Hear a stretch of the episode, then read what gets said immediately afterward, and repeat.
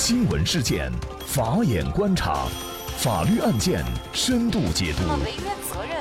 传播法治理念，解答法律难题，请听个案说法。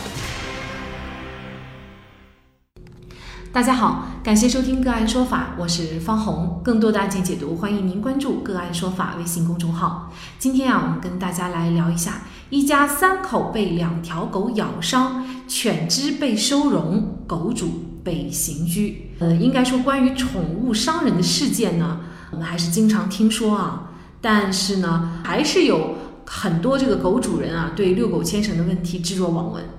那么，据《新民晚报》报道啊，那么就在今年的八月十五号傍晚的六点左右，家住宝山吴淞地区的旭先生一家就遭遇了惊魂一刻。两条没有牵绳的狗不仅把他家的爱犬咬伤了，还先后咬伤了旭先生一家三口。那目前呢，涉事的犬只已经被警方收容，狗主人王某则被警方依法刑事拘留。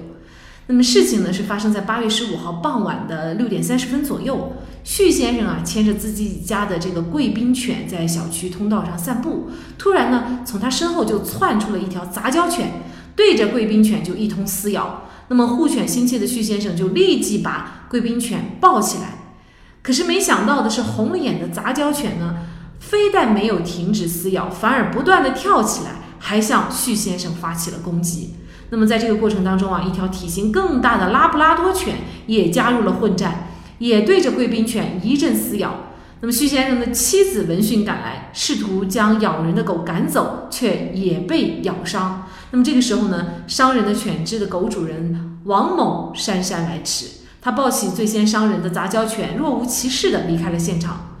之后啊，让人出乎意料的一幕发生了：当王某走出五十米远外以后。他又把没有牵绳的狗放在了地上，那么两条狗又重新折返冲向人群，并且将抱着贵宾犬的旭先生的女儿咬伤。事发以后啊，居民立即拨打报警电话，而受伤的旭先生一家三口呢就立即前往医院注射狂犬疫苗。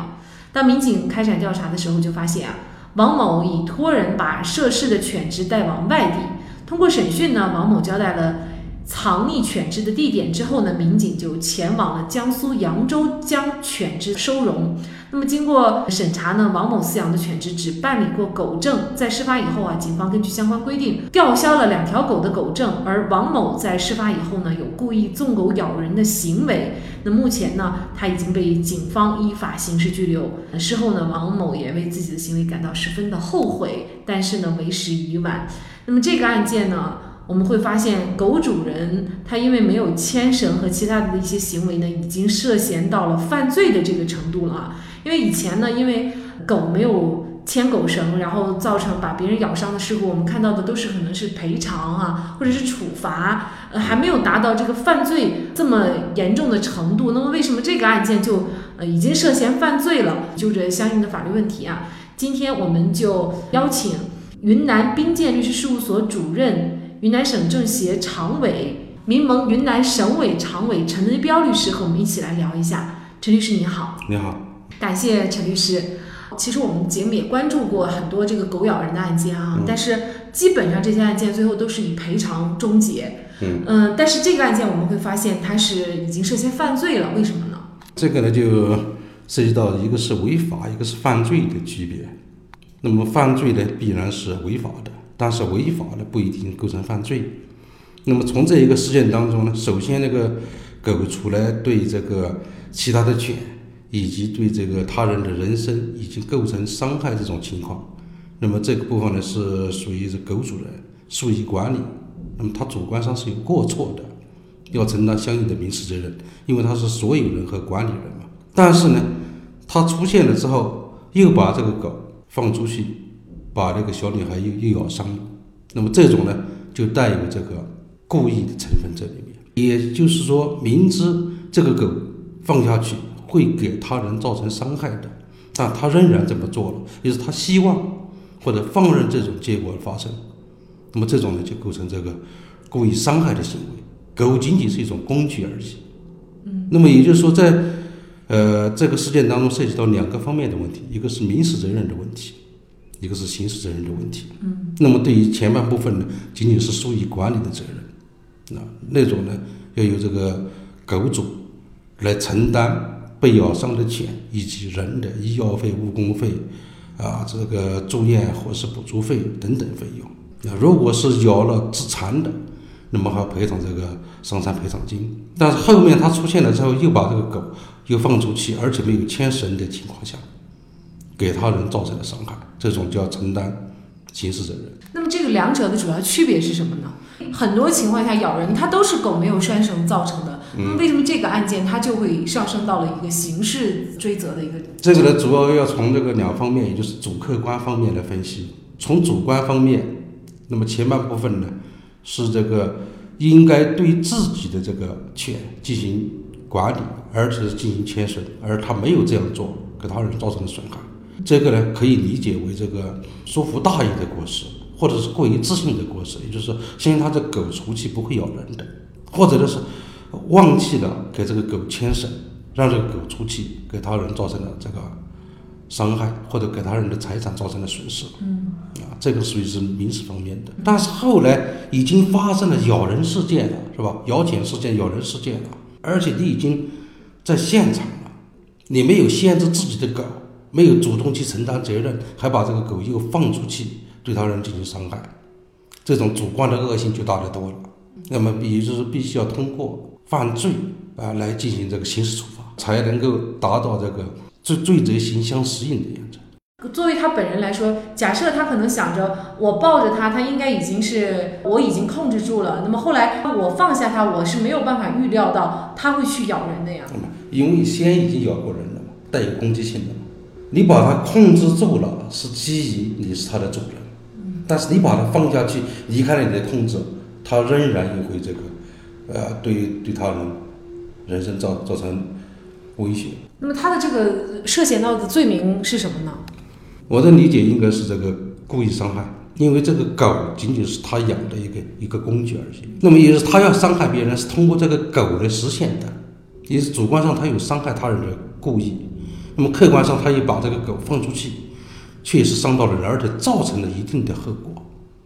那么符合这个故意伤害罪的犯罪构成要件。其实之前呢，我们有一期节目哈，也讨论过一个案例，就是，呃，发生在杭州萧山区的这个案件，就是有一对母女，他们到这个楼上去晒衣服，结果呢就被四只狗哈，也是在楼上围攻了。那么当时这个母亲为了保护女儿呢，就已经被咬到了失血性休克。那么狗主人呢，当时就是站在几米远的地方，但是呢，并没有上前阻止。那么事后呢？这个当事者受害人呢就问这个狗主人，对方就说他管不了。但是这个案件呢，据媒体报道，最后呢这个处理的结果是，萧山城管责令狗主人把他的其余的犬只迁往别处饲养，并且呢对狗主人罚款三千到五千元。应该是这个两个案件比较类似，甚至呢感觉这个后面一个案件的这个后果更严重一些啊。但是这个案件我们还没有看到狗主人因此承担刑事责任，为什么呢？实际上，这个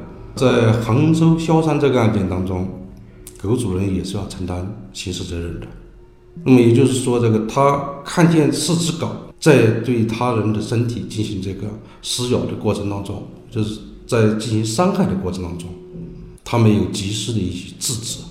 带有放任这种态度。因此，他虽然不希望这种结果发生，但是他放任这种结果发生，这属于间接故意。嗯，那么也要承担刑事责任的。至于当地的执法部门没有以这个刑事案件来处理，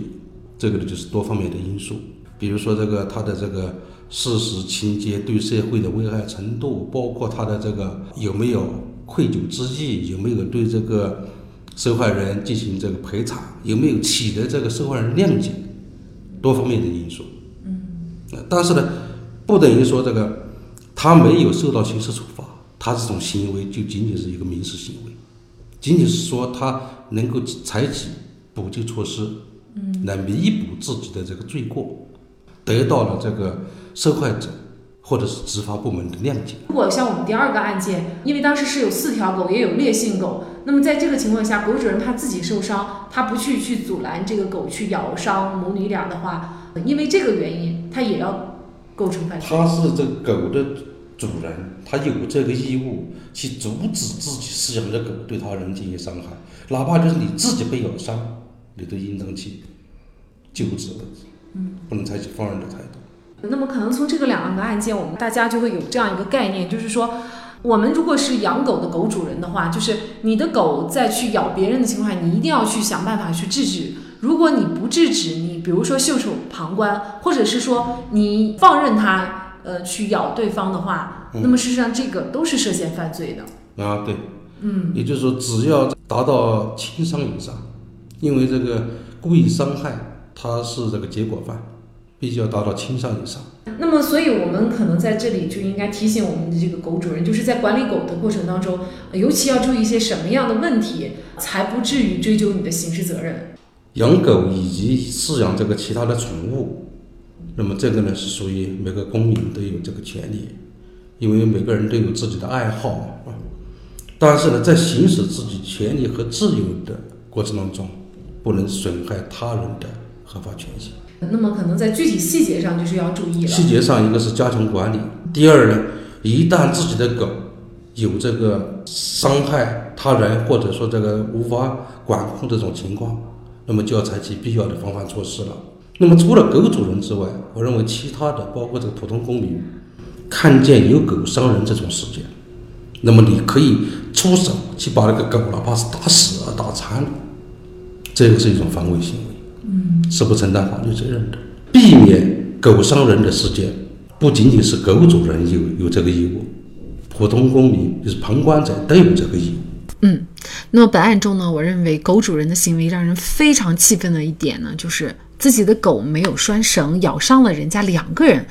还若无其事的连声道歉都没有就走了。那么之后呢，在明知放下狗狗还可能会去伤人的情况下，就把狗给放了。或许他以为顶多。也是狗伤人，而不是他伤人。但是在这个时候，狗造成的伤害就视同他本人造成的伤害，所以狗主人王某必须要为自己的行为付出代价。好，再一次感谢云南省委常委、云南冰鉴律师事务所主任陈维彪律师。那也欢迎大家通过关注“个案说法”的微信公众号，具体的了解我们本期案件的图文资料以及往期的精彩案例点评。另外，您在生活工作当中遇到一些法律问题，都欢迎您通过添加幺五九七四八二七四六七幺五九七四八二七四六七这部电话号码的微信号向我们进行咨询和交流。给大家提供法律问题解答的都是我们节目邀请到的嘉宾了，他们都非常的资深、专业和负责任。感谢您的收听，我们下期节目再见。